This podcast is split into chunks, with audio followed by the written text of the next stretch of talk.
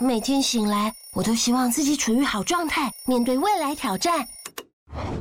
哦，脑中总是有其他想法，打乱了日常步调。嗯，生活难免会被内心的声音干扰，失去原有的自我而宕机。这时来两粒 Extra 无糖口香糖，重新找回自我状态。随身携带 Extra 无糖口香糖，摒除内心的杂音，用自己独有的节奏创造自己的生活。我们都喜欢那个最自在的自己。Extra 嚼出你的好状态。即日起至五月十四号止，于 Seven Eleven 购买 Extra 实力调装口香糖，单件只要十七元哦。Hello，各位听众，大家好，欢迎收听最新一集的播音。今天我们要来跟各位分享如何有效沟通。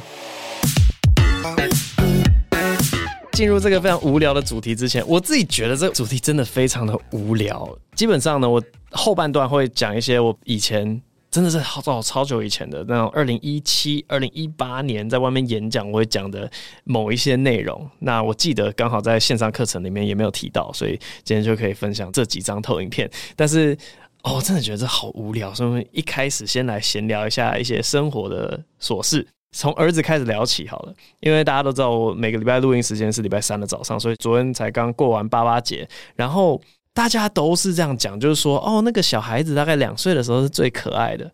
呃，我也从来没有相信过，可是我最近真的觉得说，哎，我的小孩真的好可爱哦，他怎么会那么可爱？其他小孩真的都没得比，我家小孩真的好可爱。他已经进入一种会表达，然后不只是表达他想要什么，他的语气也开始千变万化。这样，最近呢，他疯狂的迷上了车子。就通常在路上开车，你只会注意到汽车跟机车，可是儿子很迷车子之后，你就会发现说，哇，原来那个大货柜车啊、砂石车，哎，不少。然后现在就变成大台北地区特殊车种，通常是会发出声音的车子。他们会在哪里，然后什么时间点出没，我都要稍微去了解一下。因为反正通常是拖音结束嘛，他就一直吵着要去看色色车。然后他一看到我说色色车，我说好好好，我们去找找看色色车。就会看一下手表，说现在几点啊？六点半，六点半，乐色车会到哪里啊？和平东路二段，然后就开开去那边杀去那边追到那个垃圾车，然后他说哦，色色车，色色车，哦，就真的很讨厌。可是现在还有另外一个圣地是那个。大概是和平高中那边吧，其实我不太确定是和平高中还是他旁边的那个国中。总之，他的校区就正在大兴土木，然后里面有非常多的挖土机。我们直接在外面那个栅栏看进去，他讲挖土机。我说对对对对对，挖土机，挖土机。呃，就一直看挖土机，哦，好快乐。然后也意外的发现，YouTube 上面有一些影片，整天在拍消防车那样冲出去，或是。在搜乐色车的一些画面，然后把它整个叠起来，变成一个小时的影片，然后那个观看都什么七八千万起跳哦，那个很猛诶，超级猛的。然后反正最近在家里面跟儿子一直看一些乐色车集锦的影片，然后就发现。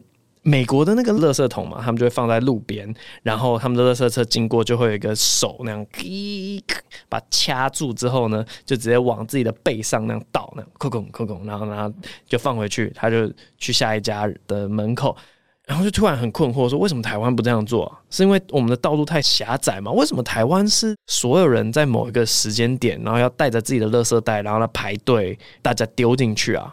不是把垃圾桶推去某一个路上的一个地方放着，然后垃圾车负责夹，然后倒进去，这样比较省时省力吗？我想不透诶。假如说是都市人口密度高的地方，然后不便这样做，那还勉强可以理解。但我只是觉得，好像倒垃圾这件事情可以自动化，节省很多人力。我想到另外一个对话是发生在。某前辈，我就不讲他叫什么名字好了，因为一定会引起争议。反正呢，就某一次不公开的聊天当中，他就说他觉得九一一事件啊，对美国最大的灾害不是把那两栋金融大楼搞垮，而是之后每次搭飞机的安检要消耗掉非常非常多人的时间，这个才是对国力最大的侵害。包含到全世界都是嘛？我现在每一个国家的人搭飞机都需要做这些安检的措施。其实它最大的经济上面的影响是这件事情。然后 anyway，就是从垃圾车可以得到这些 启示。为什么我们收垃圾用一种还蛮没有效率的方式来收？好，那既然讲到车呢，就切入第二个闲聊的主题。我从澳洲飞回来的那一天，我去开我的车嘛，就发现说，哎、它上面说什么我的十二伏特的电池啊坏掉了，要去换。所以我最近有把车子开回去修理，然后要换十二伏特的电池。我在等待过程当中，反正。在那个 Tesla 接待中心，又有咖啡，然后反正我就在那边工作，我就看到旁边有一堆的周边商品，然后我整个被烧到哎、我不知道为什么，我觉得 Tesla 的周边商品，我真的没有接 Tesla 广告，因为 Tesla 是出了名的，他不做任何的业配，他不花钱请人帮他宣传，因为他觉得自己就是屌，然后不用花钱宣传，大家都会讨论他。好，所以我现在就要讨论他。周边商品有好几个，我就觉得好有梗了，然后我就发现说，因为它本身出的东西有梗，所以。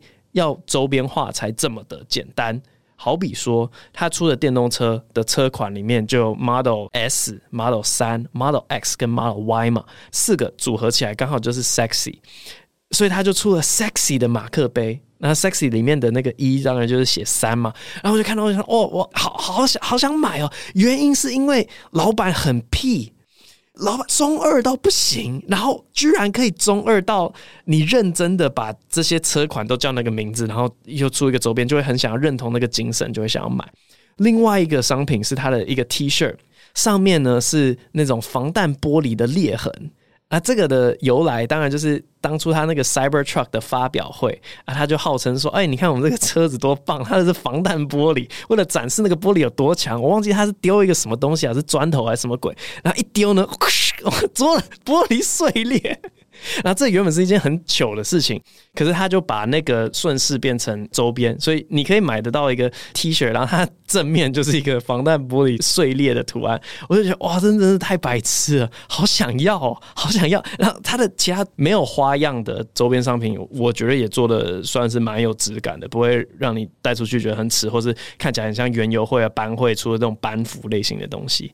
它还有一个那个收线器，收线器是我完全不会想用的东西，我就觉得你的线是能有多乱？现在不不是全部都是无线的吗？谁还在那边整理线？但是他把它做成像超充站那个超充的的样子，然后你就觉得哇，这好可爱哦！因为刚好是充电线呢，刚好是小的充电线，我就可以把它那个线理好之后拉出来，然后充我的电脑，就像充一台小小的车那样的，就觉得啊、小小的被烧到，所以。我已经跟公司的人提案说，你看人家周边商品怎么做哦，我们周边商品怎么做？我一直对沙袋做的周边有非常强烈的不满，因为就从来没有跳下去就是监制啊。但是可能从现在开始会比较有意思的，就我要跳下去，然后就监督这个东西出品。其实我们最近出的那个保温杯，哇，是不是又免费帮他们？他们就赚到了。反正就那个保温杯啊，我就觉得比较符合我心目中的周边。的原因是因为它是本来就在专精做某一项商品的东西，然后结合你原本就有梗的产品，就像 Tesla 那样子。所以我在小巨蛋专场里面有讲到的某一些概念，它全部把它融进去。Blackpink 是一个段子嘛，然后小女友是一个段子嘛，破蛋的意象，它把这三个东西融在那些商品里面，我就觉得这个是个良好示范。好，所以就修车的过程当中，就只是看到了一眼周边商品，就激起了蛮多的想象啊。修车过程当中还有另外一些，因为刚刚讲 Tesla 好的部分嘛，那因为为了要证明说我们并不是接了那个 Tesla 的业配，所以接下来讲一些修车遇到很奇怪的事情哦，就是因为换那个十二伏特的电池，然后网络上都说，哎，你如果是要换十二伏特的电池的话，其实不用预约，你直接开进去，然后他会优先帮你处理。当我走到柜台跟柜台这样讲的时候，他就。啧了一声，就 我觉得他一定觉得烦死了。到底是哪些人在网络上面这样子妖言惑众，害得每一个要换十二伏特电池的人都不好好排队，都想要在那边插队。然后反正他就 小小的啧了一下，然后说：“好好好，那我们看，就是能提早就提早这样子，然后就排队的。”然后后来呢？修车子的时候，我现在开我的车门都是用手机的蓝牙功能嘛，所以我平常都不带车钥匙卡在身上。他说：“哎，那个钥匙卡给我们。”我说：“啊，我忘记带了。”然后他说：“哦，那没关系，没关系，那我们这边电脑可以直接遥控。”然后我说：“Hold on，Hold on，Hold on，什么意思？到底什么意思？等等等等等，你你可以电脑直接开我的车门。他说：“哦，放心啦，出了这个园区之后，我们没有在维修的时候是不会做这种事情的。”然后我心里面想说：“代表你可以嘛？代表你完全有能力做到这件事，只是你用信用跟我保证说你不会嘛？那你能力上做得到吗？这样叫我怎么安心呢？总之，如果多想一下，都会觉得细思极恐的这些事情。你没有想过 iPhone 的那个 Live Photo 吗？我以前做过一件超级无聊的事情，就是。我就叫一个人说：“哎、你照我，你照我。”然后我就手很快速的比一二三四五，一二三四五，一二三四五。然后我要他在我比三的时候按下那个快门。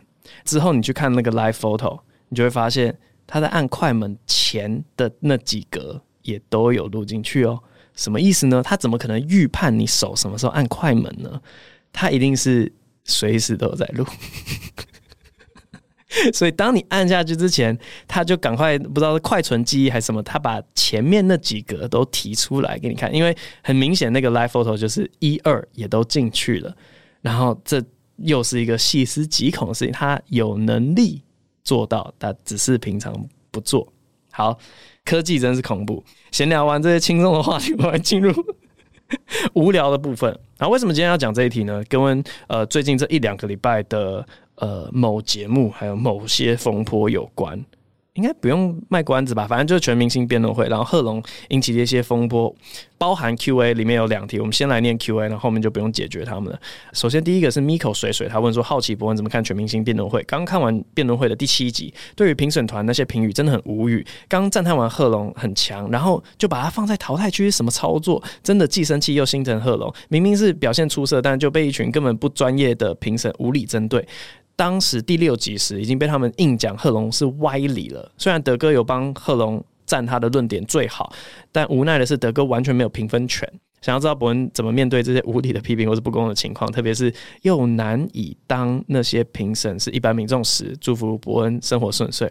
好，第二个留言是不喜欢吃花枝的花枝王，他说伯恩有看全明星辩论会吗？最近开始看全明星辩论会，觉得可以看到不同人讲出各式各样的观点，很有趣。其中我自己觉得以说话为职业的人，挂号黄豪平、朱启玉、凯莉等等，讲话特别有条理，口齿比较清楚，内容比较丰富。想要请问伯恩也是这样觉得吗？有的话。伯恩觉得是因为平常就练习讲话吗？还是因为他们常常需要思考讲话的内容呢？亦或是因为他们不怕面对人群而能够冷静思考再表达呢？另外，想要特别表达对贺龙表现的惊喜，觉得贺龙在该节目上的表现跟平常表演风格完全不一样。但我个人超级爱他在比赛中炮声隆隆，却又同时保持内容水准的表现。同时，也让我非常希望有机会看到伯恩上这个节目。一直觉得伯恩也是讲话清楚，而且道理分明。不知道伯恩有没有机会参加呢？还有就是我女友也常。以啊，他打国字辩论，但是挂号吵架为乐，但他每次逻辑都超级缜密，而且常常想到一些奇形怪状但又不无道理的观点来反驳我。我绝大部分的时候都是输家。想要请问博恩有没有什么秘诀能提高我的胜率呢？最后有点好奇，奇异鸟的叫声是什么呢？谢谢你看完这么多内容，一直喜欢你的作品，继续加油哦。好，呃，这两位感谢你们的留言，那我们接下来就来讨论一下辩论以及说话这件事情。好了，我怎么看待这件事呢？哦，我过去一个周末，我一直在隐忍我的，我差点发疯，我真的差点发疯。经纪人都知道，反正我差点想要开直播，然后直接就啪噼噼里啪啦全部讲出来。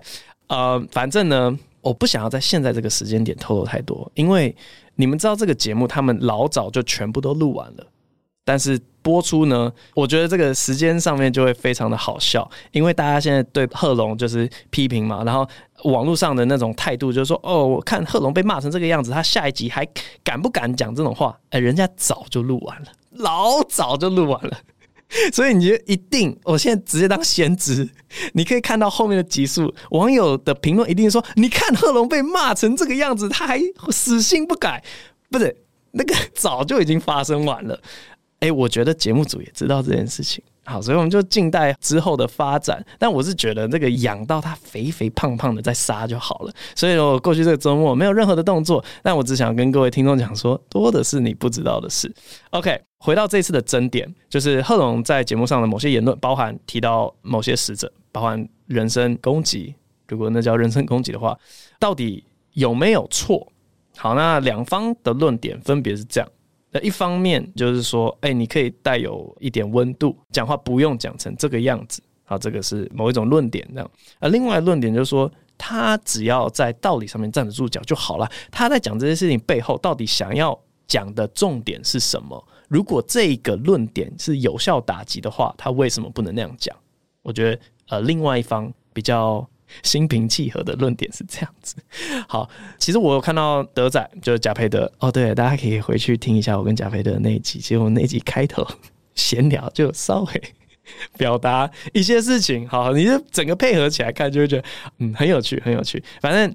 每次发生这种事情就是这样子，我们这些看得到全局的人就会觉得哇，有些入戏太深，真的是很可爱。对，那你知道全局，你就会觉得哇，有些人真的是手法之拙劣啊，我都看不下去了，所以只好来录接下来这一集。好，那德仔他在脸书上面发一篇文章，基本上就是把贺龙有提到刘真老师的那一段，用另外一个方式来讲，然后你就会觉得超级有道理。好，所以基本上就是同一句话，你可以用不同的方式来讲，然后他的下场分别是觉得你怎么可以这样子？你有必要提到人家死去的家人吗？跟哦，如果是你是有这样子的一个出发角度，因为德仔最后就打的那句话就是说，有谁有资格出来这样子说人家这样做不对？然后我就觉得那那句话的力道就非常的强大，可只是换一个讲法而已。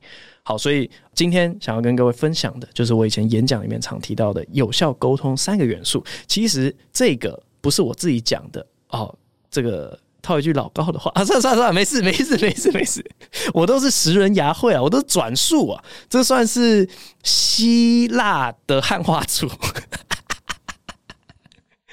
这个是亚里斯多德的修辞学。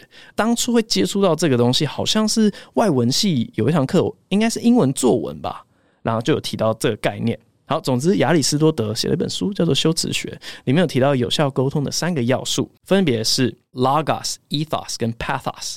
那这个翻成中文就是逻辑、人格跟情感。你不管是任何的东西要表达，不管是口语，或是你写文章，或是辩论。笔战，任何的文体也都是哦，就是你的诗啊、新闻啊、单口喜剧这种表演都是都会牵扯到这三个东西。那因为 logos，logos 应该听得出来很像 logic，最简单，所以我马上把它干掉。逻辑呢，就是你讲的话有没有事实佐证，跟它符不符合逻辑？呃，若 P 则 Q，若非 Q 则非 P，对，符不符合这些逻辑？啊，那剩下两个东西比较需要解释。第一个东西叫做 ethos，也就是一个人格。人格这个东西非常简单来讲，就是讲话的人是谁，读者为什么要相信你？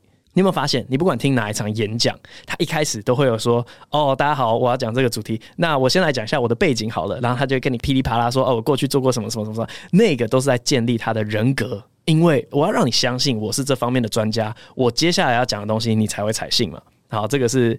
一个举例，另外一个举例就是说，同一句话，不同的人讲出来，对你的影响力确实是存在的。好比说，假如说今天有一个保险业务员，他跟你说啊，我跟你讲，我跟你大力推荐这个储蓄险，很赞呐，风险很低啊，你一定要买这个储蓄险。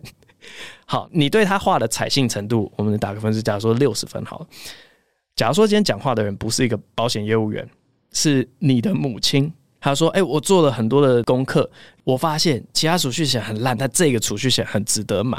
如果是你妈妈跟你讲这句话，或是一个很擅长理财的人跟你讲这句话，你采信他话的程度一定会比较高，因为你就觉得说，哦，你没有要赚我的好处，你是我妈妈，你不可能害我，所以你更加采信他。而、这都是跟人格有关。总之，人格，你这个人是谁，会非常大的程度的影响到你讲出来的话造成的效果。”第三个情感就是 pathos，你在讲这句话的时候，你引用了什么样的情感？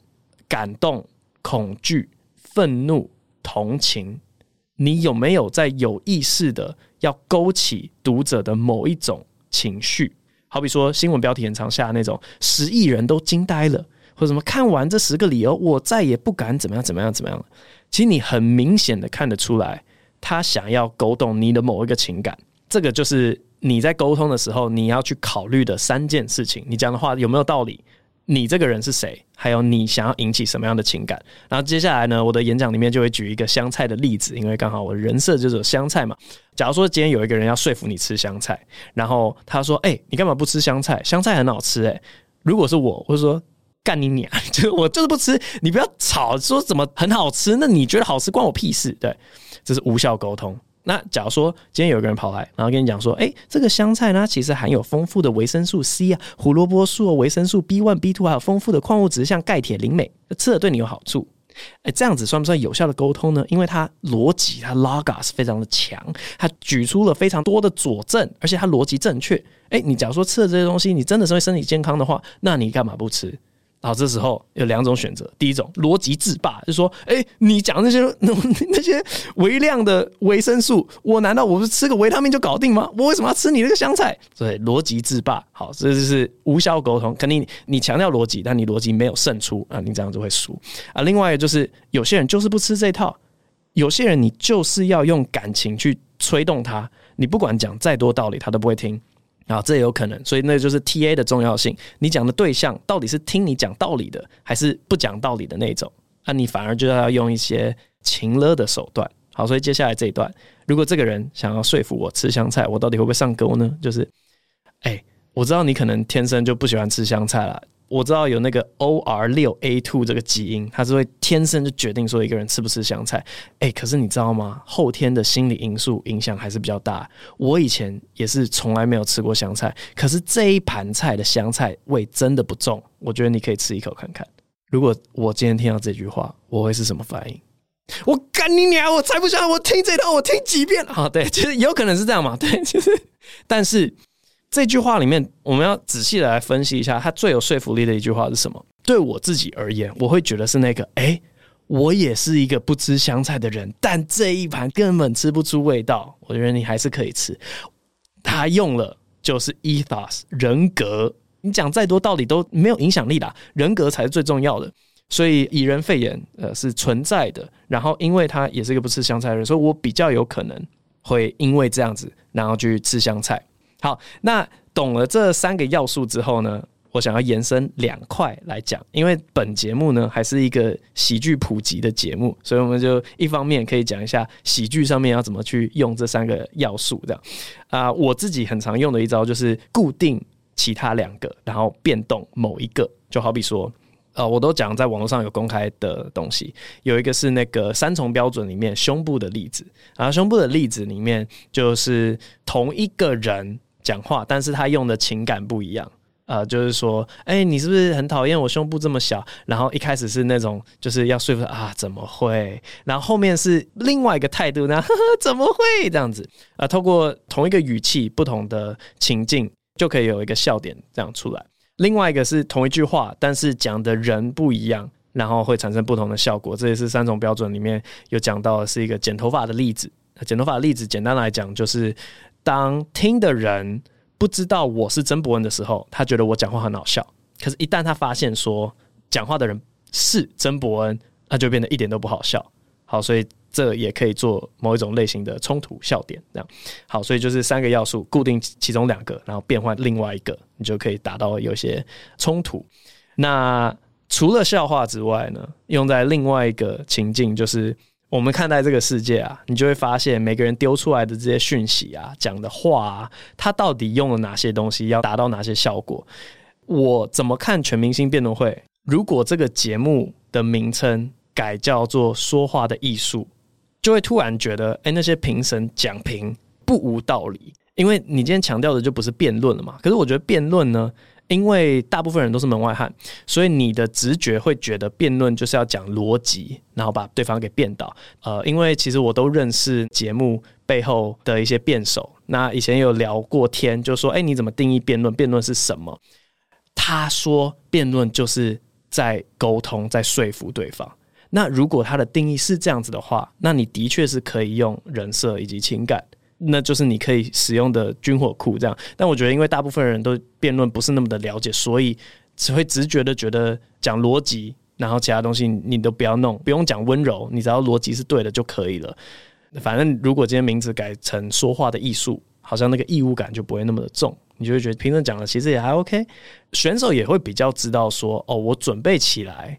到底要着重哪些部分，然后不要怎么样，那争议就不存在了。好，但今天他们取名叫全明星评论会，所以可能评判标准跟他的节目名称嗯，会有一些误会就是了。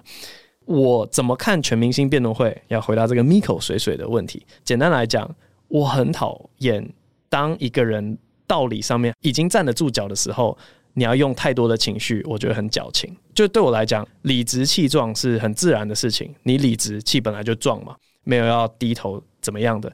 理直气和可能是比较有修养的人可以做的一种选择。你可以讲的温柔一点，因为反正你到底都站住脚了嘛。来给人家留一点余地，但是道理上站住脚啊，你还要一直在那边就是大声嚷嚷，就不知道是在演哪一出。明明是可以理直气和，就会给人这种感觉。好，所以这个就是刚才我们讲的那个嘛，在一个命名为“全明星辩论会”的节目里面，你只要在道理上面可以讲赢人家就可以了，其他两个东西尽量少用。就我而言，我如果是一个观众，我会不希望看到。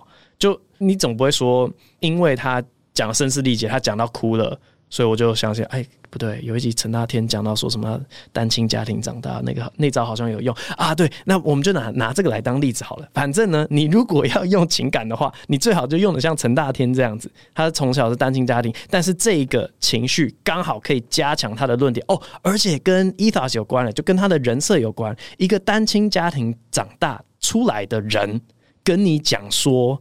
这个我记得那集是借精生子是吗？总之这件事情真实的影响说服力就会更大。这样子，最后再补充另外一个点哈，就是大家不要像鸽子一样随机起舞啦。呃，很多那种媒体，它很明显是要带风向。你仔细观察他用了什么样的形容词，他后面写说。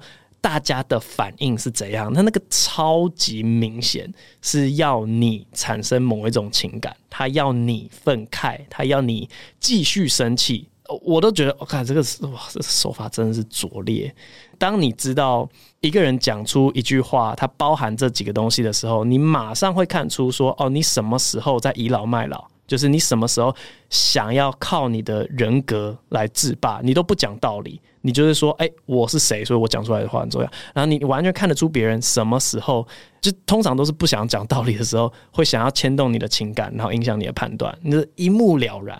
所以大概就这样啊，额外补充就是这样，大家入戏不要太深，以后别人跟你讲话的时候，你马上就判断了出来。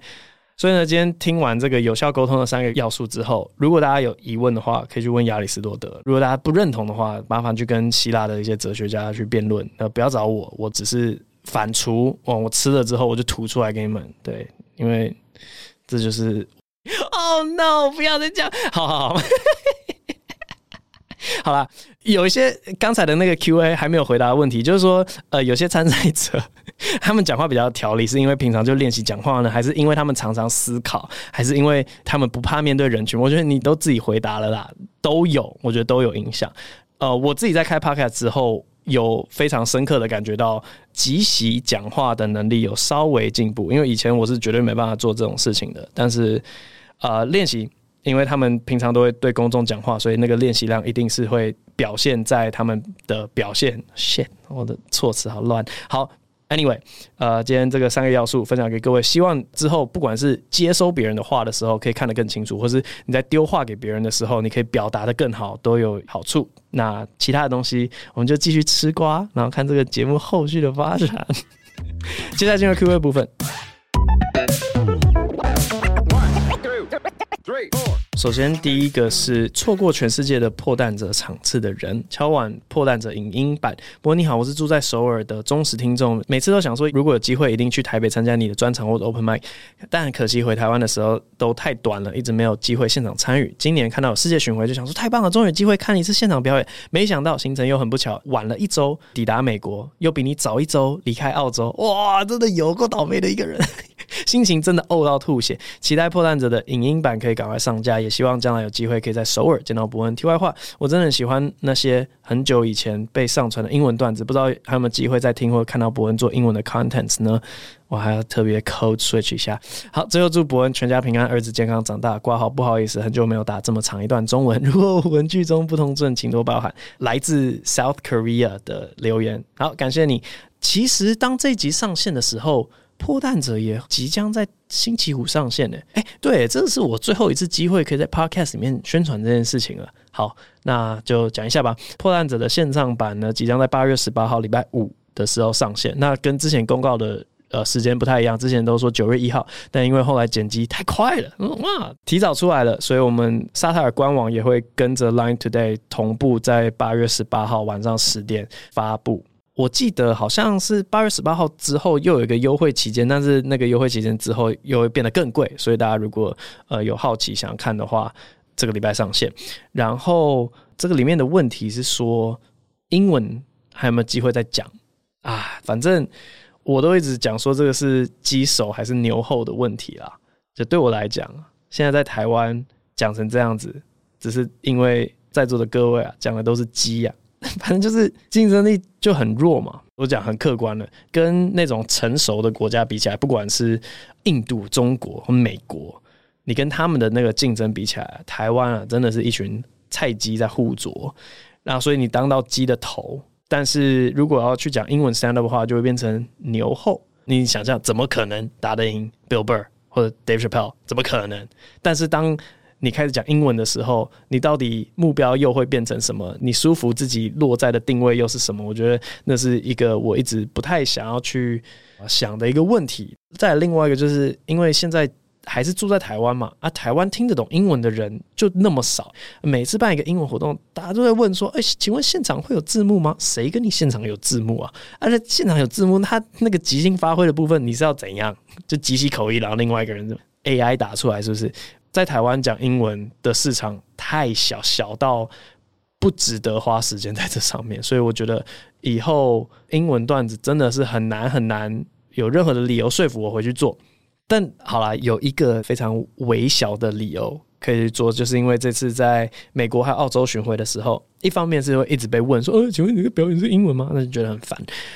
如果今天一出去，然后就说：“哎，我在某一个城市就是演一个周末，或者在一个城市。”这个礼拜六就是演两场，然后你就说早场是中文，晚场是英文，就两个好处。第一个好处就是你可以收两场的票，第二个好处是一场英文一场中文，还要怎么问？但除了这个之外，我一直觉得讲英文我看不到自己的未来。好，下一位多米多罗斯大伟，第三次，Hello，我想试试看打长一点，然后请博恩学鸟叫就会被选到，挂号五颗星是基本。话说，我一直执着于被念到留言，所以后来几次都直接拉到最后的 Q&A。突然想到，会不会多打一些中文以外的字体，就提高几率呢？然后他打了 Omega、Theta、lamda、Pi、Mu 跟这是怎么念？Phi 吗？一些数物理代号，不知道你记不记得啊？我觉得最后那个长得像 V 那个是 Phi 吗？我真的忘记了。明天第一次要到大学上课，祝我顺利啊！或许我前面想太复杂，只要问好几个问题，多打一些问号。不知道伯恩第一次高中、大学上课会不会紧张呢？想知道伯恩是怎么看待火星人计划呢？哈哈哈哈！祝伯恩睡得安稳。我相信打一些这个希腊符号是不会增加你被念到的几率，因为就是这样子念下来。然后，可是有非常切合今天的主题，我相信亚里士多德都会非常感激你。呃，这个上高中、大学会不会紧张呢？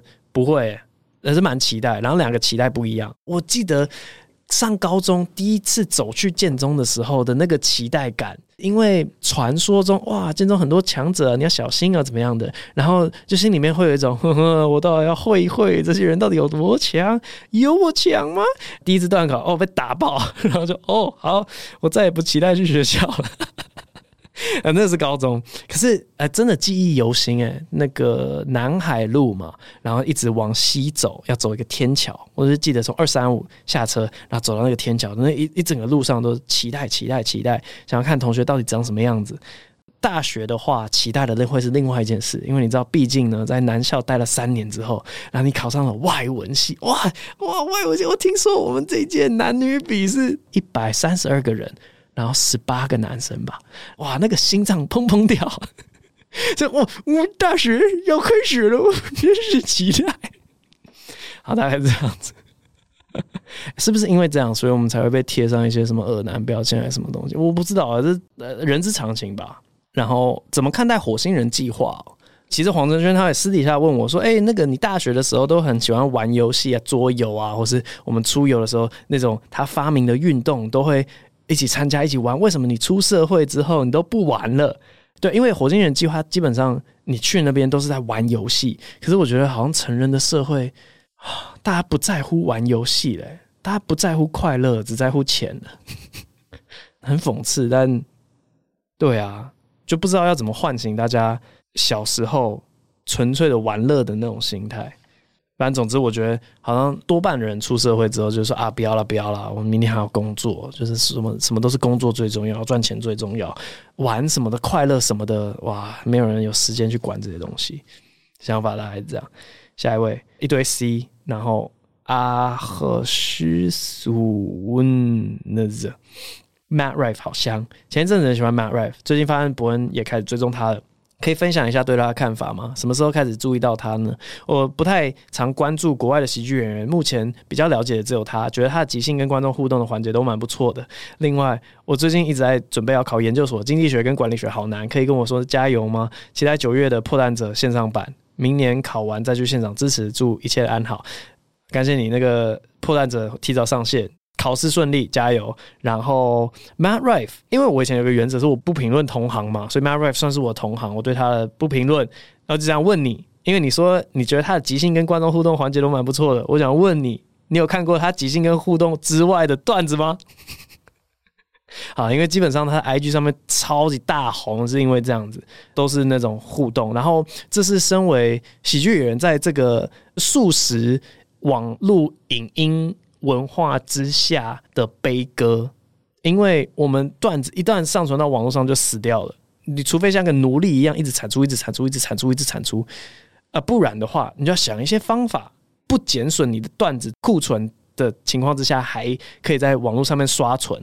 那有一派人去做的做法就是刷现场的互动，因为他不会减损我的段子，我段子可以继续讲，我就留着。可是大家对我的印象可以。呃，就是哇，你看这些观众互动都很好笑，超级好笑，所以后来呢，就有蛮多人会一直上传这种观众互动的东西，所以这只能说是，反正现在短影音当道的大时代之下，我觉得就是会这样。下一位，I am Tina 零零七，真的好喜欢墨尔本，第一次来 Apple Podcast 留言，我是从播音第一集就周周追的老粉。进而去看了人生第一场单口喜剧，同时也是我首次踏入小巨蛋，实在值回票价，后悔没有买到蛋黄区的票。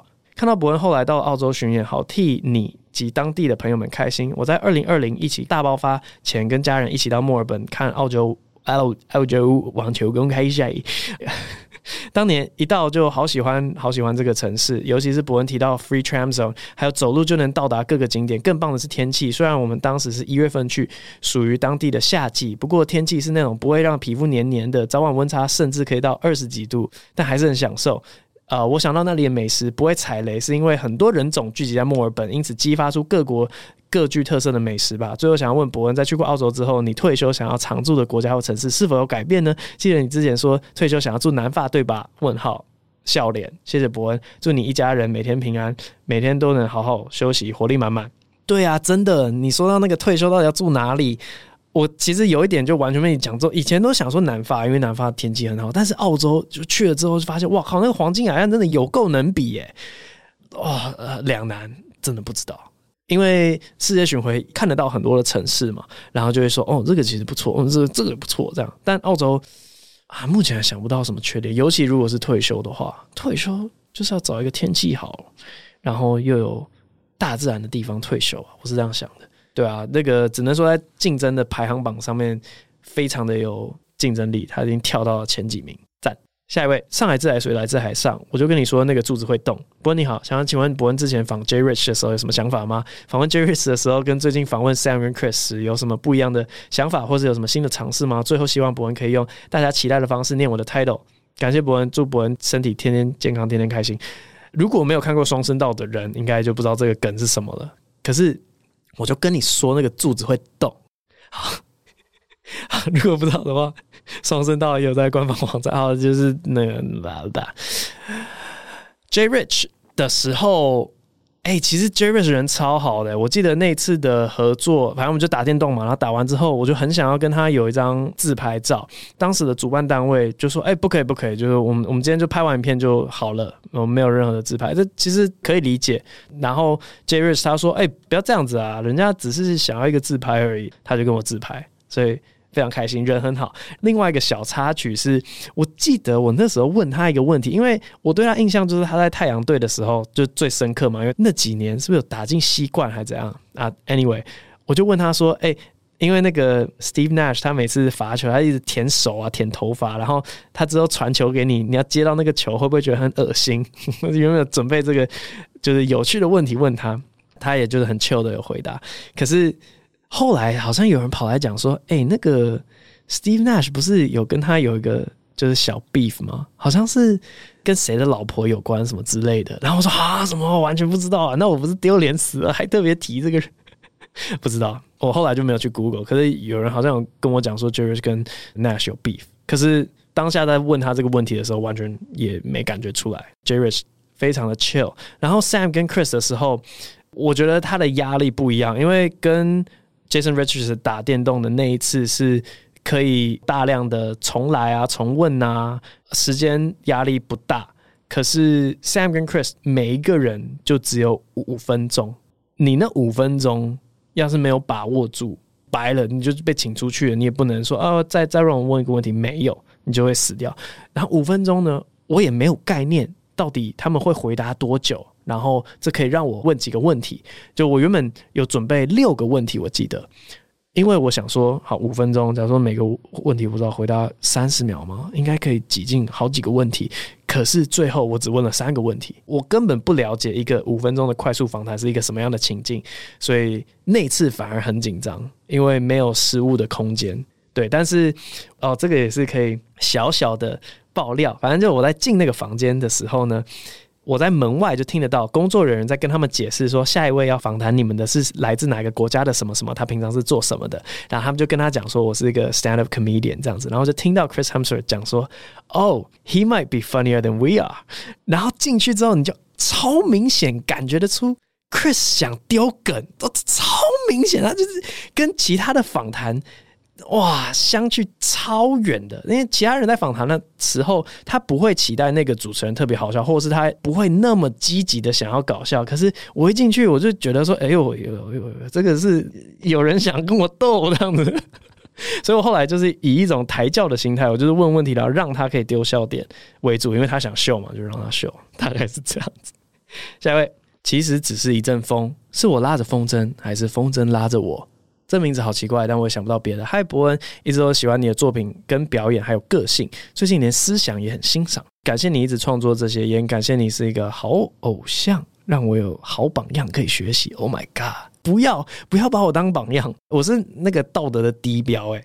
你的那个榜样应该说，哦，他这个人做的，你不可以做的比他还要更糟糕，就这样子而已。拜托不要说，哦，我想要做那些事情。啊、呃，我以前喜欢的公众人物偶尔会出现一些风波，让我稍微减少对他们的欣赏，所以现在很珍惜你，真的很非常感谢你。等一下，你到底是不是跟我不熟啊？好，这个啊，改天再讲，改天再讲。但我之后有有在想说要做一些改变。啊，不是不好的，是是好的。好，接下来想要几个轻松的问题问博文：一，对刺青有什么感受？不同的风格，比如说写实或传统刺青，分别有哪些想法呢？二，对写诗有兴趣吗？三，有配音过吗？对配音有兴趣吗？未来有机会帮动画配音吗？四，喜欢多利多滋吗？如果真的被抽到，我要吃多利多滋庆祝。我努力检查过，希望没有错字。什么嘛？你说多力多滋错字不是吗？好，一，对刺青有什么感受？我怕痛，我直接讲，我不想要刺青，我觉得那会超级痛的，所以拜托不要。然后，如果你要说图案的话，我好像比较不喜欢写实那种。然后，我不知道为什么一直很喜欢几何，就是你会时常看到我穿一些那种几何的动物图案，我就蛮喜欢几何的感觉。第二个是对写诗有兴趣吗？哦，这个非常有趣诶，就遥想当年外文系呢，那个文学作品读法，老师就跟我们讲说，各位同学。文学大致上分为戏剧、诗跟小说。那通常就是诗的这个是 “You love me or hate me” 那种，你要么学完了诗的那一块，你会对诗非常有兴趣；要么就学完诗的那块，就会你在供他小这样子。好，那我比较是比较喜欢诗的那一种。我总觉得，就是我是宁愿少也不要多的类型的人，所以诗可以写得非常精炼，非常少，就比较合我的意。然后它里面藏很多东西，就我也喜欢藏东西。但那个是你知道某时期的诗，到了现代。有一些现代的诗呢，哎，我真的看不懂。我相信这些诗人一定有他们想要表达的东西，但只能说我资质太过努钝，我无法领略以及欣赏。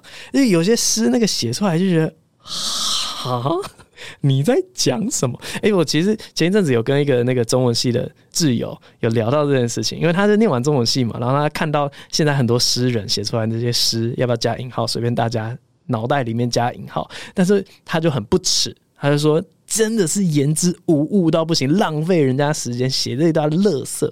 然后我在跟他的那个聊天里面，我就自己写一些诗。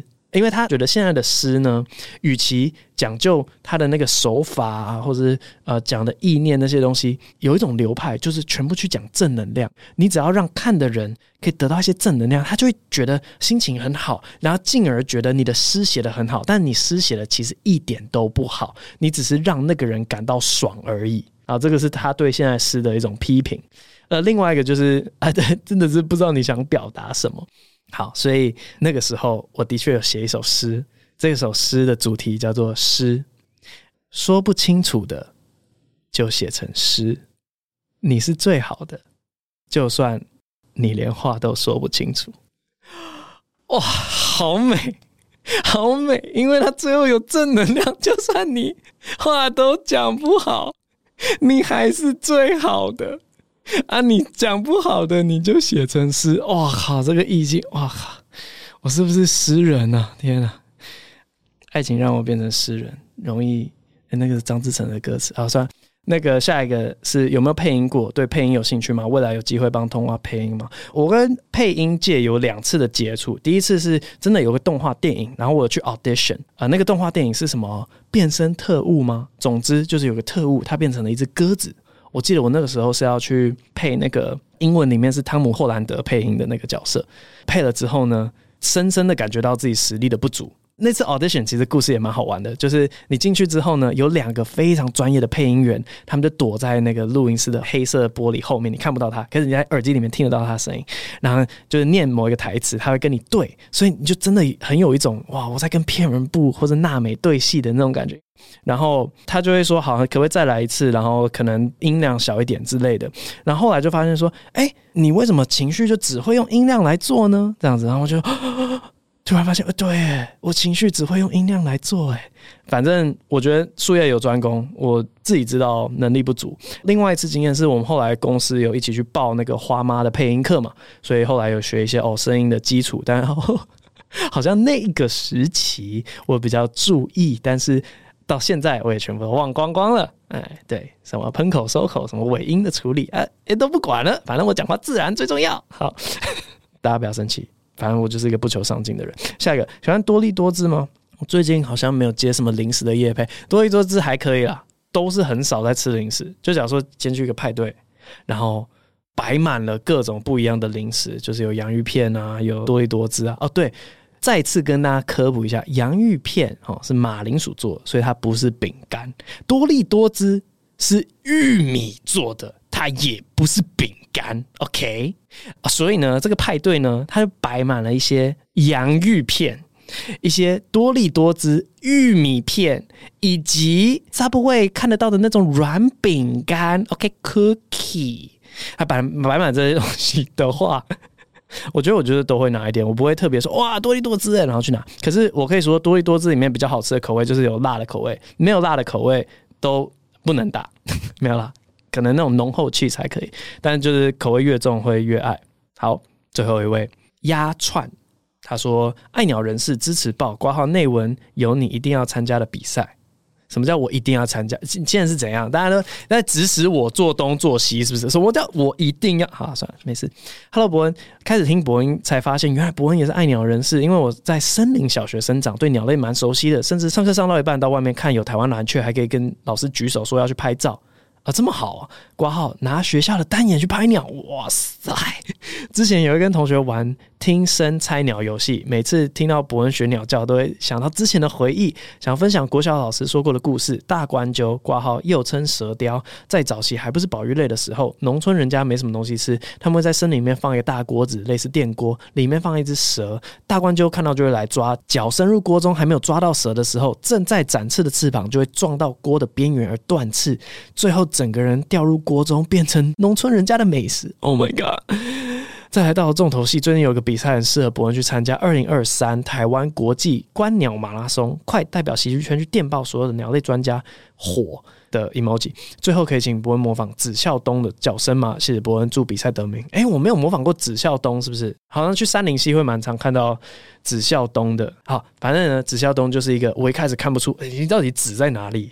对，因为它都暗暗的，因为就是它是黑色的，它是黑色的。但 OK，紫孝东，我们这一集来学一下紫孝东。你前面分享的故事实在是太恐怖了，太恐怖了。那个大冠鷲好吃吗？Anyway，呃，好像没有问题诶。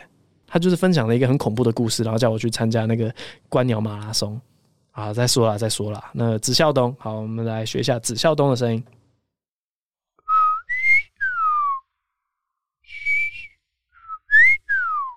大概就这样子，子孝东。然后今天这集录到这边，VS 中间没有点，我们下集再见，拜拜。